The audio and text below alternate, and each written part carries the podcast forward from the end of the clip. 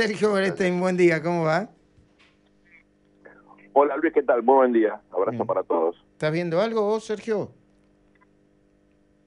Pues es que yo no, no me prendo con, con, este, con las series. Tengo Ah. una dinámica eh, distinta y tengo eh, las prioridades. Leo, Mm. veo películas, Mm. eh, escucho mucha música, pero no me prendo con las ¿Y series. qué música escuchás? Muy raro. Soy muy ecléctico. Ahora, la verdad que aproveché la... Yo sabía muy poco de ópera, muy, muy poquito. Ah. Entonces aproveché la, la pandemia para este, entrar en ese mundo Mm, eh, y la verdad que es fascinante. Por supuesto no puede estar toda la vida aprendiendo, mm. eh, pero es realmente fascinante. La lírica es un, es un género que, a pesar de que mi vieja es profesora de, de piano, yo no había Ah, mira vos. este, nunca entrado y, sí, y es, es realmente fascinante. Pero Escuchame sigo- una cosita. Escuchame una cosita, Sergio. Eh, quédate después que de la columna, si querés, quédate escuchando el, el diálogo que vamos a mantener con Nelson Castro, porque después de los datos duros, siempre, viste que él es concertista de piano. Sí, claro, Bueno, entonces él, él, él con, con dos líneas ya me, me- me enseña de su música y yo trato de inyectarle música popular. No puedo, ¿no? No puedo porque yo no sé nada, pero le tiro igual, ¿no? Tra- Trato de tirarle. ¿La música popular, nacional y popular, te gusta? Eh, me gusta mucho el rock. Mm. Eh, ¿Te gusta Calamaro? ¿Te gusta Calamaro? Sí, me gusta Calamaro, pero yo soy más de la época más clásica. La verdad que todavía escucho mucho los 70. Los Eh, 70, no, ya pasó. Los 90 y los 2000. Ah, No, no, no, no. está sobreofertado. Los, están sobrevalorados los 70 y sobreofertados los 80. No, están muy valorados, pero están sobreofertados los 80. Los 90 y los 2000. Yo después te voy a tirar alguna data. Dale. Y hoy, eh, hoy, hoy, hoy se publica un disco de Andrés Calamaro eh, que se llama Dios los cría. ¿eh? Mi- eh, escuchá quiénes cantan con Andrés Calamaro. Milton Nascimento, León Gieco, Julio Iglesias, Rafael, Vicentico. Eh, buah, impresionante. No, Andrés es... Andrés ya... va- el resto vas- del mundo. Muy sí, bien. exactamente. Che, si no te molesta, ¿eh? Eh, eh, ¿de qué hablamos? ¿De coaliciones amplias? ¿De coaliciones amplias la columna del día de hoy? Muy interesante. Coaliciones amplias, la columna que publica La Nación, Sergio Berestein hoy. Un freno ante las amenazas a la democracia. Yo no tuve oportunidad de leerla completa, pero algunos conceptos está bueno para pelotearlos. Por ejemplo, las coaliciones amplias, e- es cierto que con los ejemplos que dan parecen eh, un freno ante las amenazas a la democracia. Ya la semana anterior había escrito algo sobre lo- lo- lo- las amenazas al sistema democrático, eh, Sergio, pero al mismo tiempo es muy difícil ponerse de acuerdo en coaliciones tan amplias. Te pongo el frente de todos. Y si querés que te pongas junto por el cambio, te pongo junto por el cambio también. Es dificilísimo. En general, eh, estos intentos suelen fracasar justamente porque la, eh, digamos, la-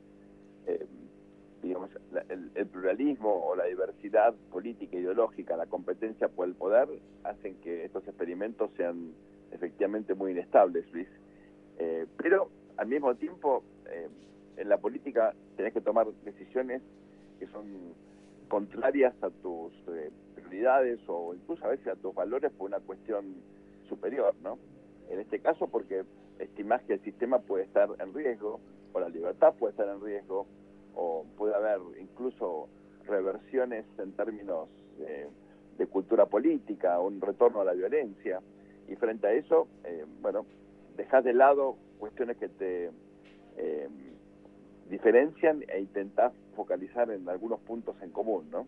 Pensá que la Unión Europea, Luis, eh, es el resultado de un acuerdo entre enemigos históricos de siglos.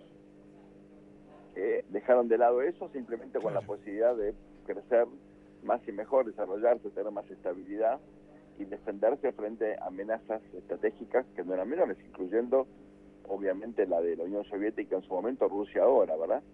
Entonces, eh, son los enemigos los que eventualmente pactan. Y la verdad que hasta en la Argentina hay eh, ejemplos en ese sentido, porque en rigor de verdad, cuando uno mira, por ejemplo, ¿no? el- la Constitución Nacional del 94, previamente hubo una discusión durísima entre el menemismo, que estaba en esa época en apogeo, y los sectores del radicalismo. Parecía que iba a haber una, un choque de planetas y, finalma- y finalmente se negoció el famoso Pacto de Olivos y de ahí surgió la Constitución, ¿no?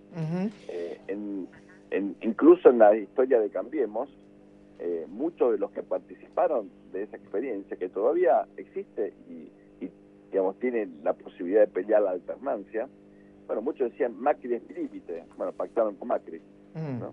Eh, y en el mundo hoy tenés ejemplos muy significativos, ¿no? Eh, en Estados Unidos, Biden es el fruto de un agrupamiento, un partido demócrata que está todavía hoy muy dividido, donde predominan en el partido segmentos eh, más bien de, izquierda, incluso de izquierda populista, ah, mira vos, como por ejemplo Bernie Sanders, sí, claro, este, hay, hay apoyos en el partido a los sectores más jóvenes, hay un conjunto, una generación nueva, ¿no? Muchas mujeres, algunas muy carismáticas y con gran eh, proyección, em, eh, que, bueno, eh, digamos, disputan al establishment tradicional demócrata que era más moderado. Y Biden tiene que ceder frente a esas presiones, contradiciendo su discurso moderado electoral de hace apenas 6, 7 meses, ¿no? que lo ves ahí. Y, y en América Latina, y concluyo con esto, Luis, se está volviendo muy común esto. En México se juntaron todos los partidos que protagonizaron la transición a la democracia en contra de López Obrador. Y en Brasil cenaron hace poquito Fernando Enrique Cardoso y Lula, adversarios históricos, para intentar un acuerdo que eventualmente se transforme en una coalición electoral para frenar a Bolsonaro. muy interesante. Esto se volvió algo muy, pero muy común. Muy interesante. Antes de despedirnos, Sergio, y, y de recomendar, como siempre, el programa de los sábados que conduce Sergio Berestein junto a Guadalupe Vázquez, y que se llama Incorrectamente Político y que arranca a las 11 de la mañana. Eh, ¿Cuál es tu caracterización sobre este momento de, a ver, la gestión de gobierno de la pandemia y de, la economía en general? ¿Cuál es tu caracterización? El gobierno está sufriendo tal vez el desgaste ahora combinado de forma más nítida entre la crisis económica y un manejo muy subóptimo de la pandemia, Luis. Eh, ambas cosas obviamente han impactado en la imagen del presidente, en su iniciativa política y eh, en, la eficacia de la gestión, que es muy, muy, pero muy limitada. ¿no? A esto se le suman las peleas internas que solamente en parte tienen que ver con esta mala gestión. Yo creo que las peleas internas, eh, por las características de Cristina, del kirchnerismo, de su proyecto eh, de poder iban a, venir de todas formas eh, y se combinan con una sociedad que está agotada, que no tiene resto, que justamente por, la crisis económica, que es de larga duración, imagínate que este episodio de crisis arrancó con, más claridad en marzo, abril, mayo de 2018, ¿no? con la crisis cambiaria, pero venimos de una década de total estancamiento y de cinco décadas donde no crece el ingreso per cápita. Argentina es un verdadero desastre y la, gente lo nota, digamos, ya no tenés resto, tenés más del 40% de, de pobreza, la mayor cantidad de los pobres son chicos, la mayor cantidad de los chicos son pobres, la verdad que es un, es un descalabro total. Y bueno, la esperanza que había generado el gobierno en un sector de la sociedad se ha diluido y ahora tenés esta decepción sumada a una economía que este año también, bueno, va a rebotar un poquito, pero no se va a notar ni en el bolsillo ni en el ánimo de la gente. Buen fin de semana, Sergio, te mando un abrazo grande.